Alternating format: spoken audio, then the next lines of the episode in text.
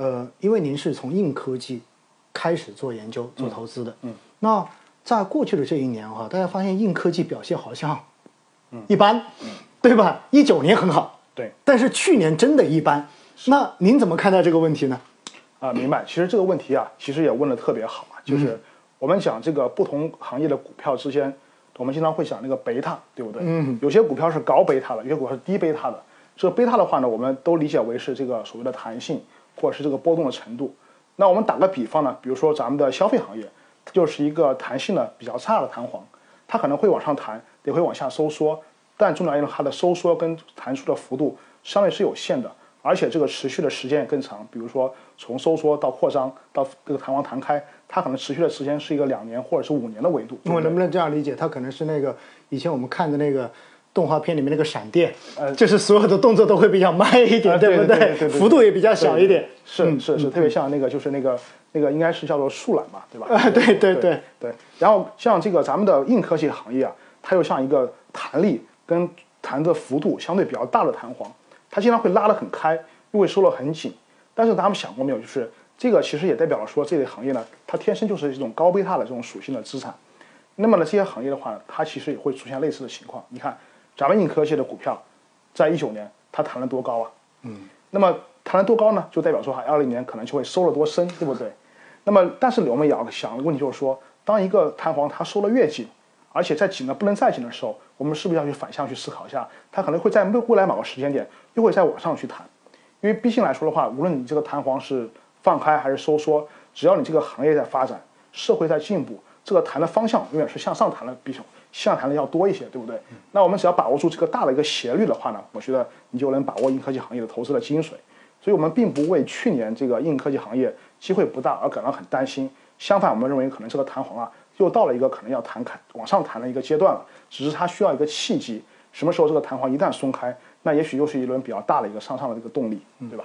而且我觉得这个弹簧往上的这种趋势应该是没有什么太多好怀疑的，毕竟这代表着整个政策鼓励的方向，嗯，对吧？因为我们“十四五”特别强调了要打造具有。自己战略的这种科技力量，嗯而且的话，科技兴国应该说是我们现在大家一致认同的一个方向。嗯所以从这点来讲的话，应该说硬科技方向上面是没有问题的。但是的话呢，因为它本来就是属于一个光光这样子特别特别弹来弹去的这一种，所以的话呢，大家也要去熟悉它的一个属性。我觉得这一点很重要。嗯，那其实呢，除了硬科技之外，就还有一个，其实现在说到一个词，说的很多叫科技赋能。嗯。哎，这个赋能的话，有可能消费上面有科技赋能，嗯，其他方面也有科技赋能，嗯，哎，您怎么看待这个赋能这一方面的这些机会呢？啊，明白。其实这个科技赋能的话呢，我觉得也很好理解，就是我们过去的时候啊，其实我们中我们人类社会已经走过了很多次的这种科技赋能，啊，举个例子，对吧？在咱们这个哎各种交通工具在不断演化的时候，你看咱们以前是用马车来运送粮食。运送食物的，对吧？嗯。那么那个时候的话，你会发现呢，我们很多地方的这个交通因为交通不便，所以你在当地呢，你只能吃掉那么吃到那么几种单调的这种蔬菜或者水果或者植物。那个时候我们小的时候，你想吃一根香香蕉，在北方啊，你想吃个香蕉，在咱们广州你想吃一个苹果，其实是一个很昂贵的事情，因为苹果你要从北方运过来，香蕉从北南南方运到北方去，对吧？但你看，随着咱们这个物流技术的发展，哎，这个水果的价格就下降了，你在咱们这个广州就会很容易吃到苹果。而且呢，你还在中国还可以很方很方便的吃到这个咱们还像国外的一些水果，比如说咱们的车厘子，对不对？嗯。以前咱们中国人都没有吃过车厘子。这个行业本身，你看咱们的水果这个行业，它是不是被咱们的物流技术的进步给科技赋能呢？对吧？那我们各行各业其实都在发生这种变化。除了刚刚举了水果这个案例之外呢，比如说我们以前我们要点奶茶，我们都去店里面直接去拿现金去买。后来呢，我们改用这个扫码支付的方式去买奶茶。再后来呢，我们用 A P P 下单，直接买奶茶，对不对？这就也是也是一种科技的赋能。所以我想说啊，就是万变不离其宗。核心的话呢，科技它只是一个手段，但它这个手段本身给了给给我们提供了达到这个目的很多种路径。总体而言的话，使得我们人类生活更加方便便利。你吃到了更好吃的水果，你也更方便的去买了奶茶，对吧？其实所谓的赋能哈，有点像前些年那时候提出来的所谓的某某家。对吧？对，互联网加，互联网加是吧？科技加，对吧？就是这种感觉的哈，确实是这样子的。那其实说到这种赋能哈，我们的生活也不断的在被技术、被科技在改变着，对吧？我们这种状态、生活状态。那你像在过去的这两天看到最新的新闻，说深圳跟北京跟上海要开始修那个磁悬浮了，对不对？对然后，其实再往前推一点的话，当时又看到说，为什么中国的高铁修起来之后，好像说一直都是亏损的，嗯然后在讨论这个到底值不值得。嗯但是你会发现，其实这些技术的进步已经改变了我们的生活，对，对吧？让我们的生活的圈子变得越来越大了。嗯，这样子的话，其实很多东西就已经变得不一样了。这其实就是一种赋能。嗯，对吧？对，啊，那其实能不能这样理解？其实这种赋能也在不断的创造着新的投资机会。啊、是的，您说的特别好，这点我其实非常认同啊。嗯，其实整个人类的社会的进步的话，它就是科技在不断的推陈出新，再把原来我们一些衣食住行的一些基本的需求，在不断得到满足和和升华，对不对？那里边的话呢，其实也有两类机会。你像我原来可能专注的是其中一类机会，但现在我看到了其中第二类机会。那么第一类机会呢，就是这个技术本身的出现，它会推动一些新兴的一些需求、新兴的产品。举个例子，我们用了手机，对吧？以前大家是没有手机的，后来有了小灵通。那么最开始大哥大，后来小灵通，然后变成咱们用的是个手机，这就是一个从无到有诞生的一个一类一类机会。这也是我们之前经常跟大家讲的这个硬科技的机会，因为它以前是没有的，对吧？从零到有。那么再往前看呢，除了我们手机是，再往前看是什么？是我们的电脑，我们的笔记本，对吧？我们的台式机。那么再往前看呢，一百年前是咱们的汽车，以前也是没有汽车，都是开大家都是骑马坐马车了，对不对？所以这个就是从无到有的机会。但是呢，万变不离其宗，就是我们每个人的话，你的衣食住行这些基本的需求，它始终存在。你晚上要睡觉，白天要吃东西，要穿衣服。当你发现了这些这个技术出来之后，它能帮助你去穿更好看的衣服，更加有暖和的衣服，对吧？有科技感的衣服，然后能够睡更大的床、更软的床、更舒服的床。那同时你吃东西也能吃到更好吃的东西。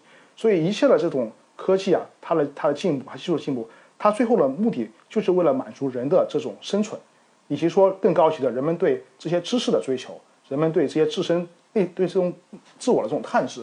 所以来说的话呢，我们投资科技行业就是两个维度：第一个，从无到有的一些新的需求，科技的本身的一个一个产品或者是服务的力量；第二个是科技所使得我们传统的一些这种衣食住行，以及说我们的精神世界这种物质和精神两个世界，你的一个需求能不能得到更好的满足，能不能说能够让你有进一步的提升？那么这两个方向呢，我觉得它都是一类叫泛科技的需求。所涵盖的范围。嗯嗯，那在我的理解中间，是不是意味着后面的这一个部分，嗯，它也许比前面那个部分的想象空间会要更大一些？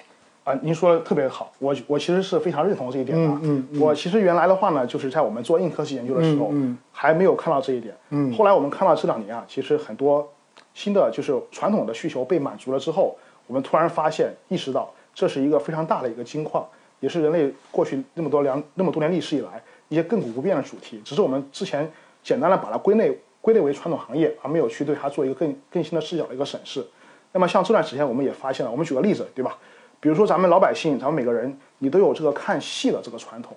以前的咱们老百姓是看京剧，对吧？看昆曲，咱们在广东是看粤剧，对吧？就看这些这些戏曲。现在的人们是看什么？是看这个咱们的短视频。本身它也是这种看戏或者看剧，但它看戏的这种载体就发生了变化。从去这个咱们北京的，比如说这个大势了，对吧？那个剧院去看戏，后来变成了用这个电视机看戏，然后来是咱们用的电脑，现在用的是有手机。其实啊，你这个需求一直都在，只是它被了用了新的形式来满足你这个需求。那么这新的形式本身也能创造大量的利润跟大量的就业，对人类社会的这种推动，这也是也是很好的一类投资机会。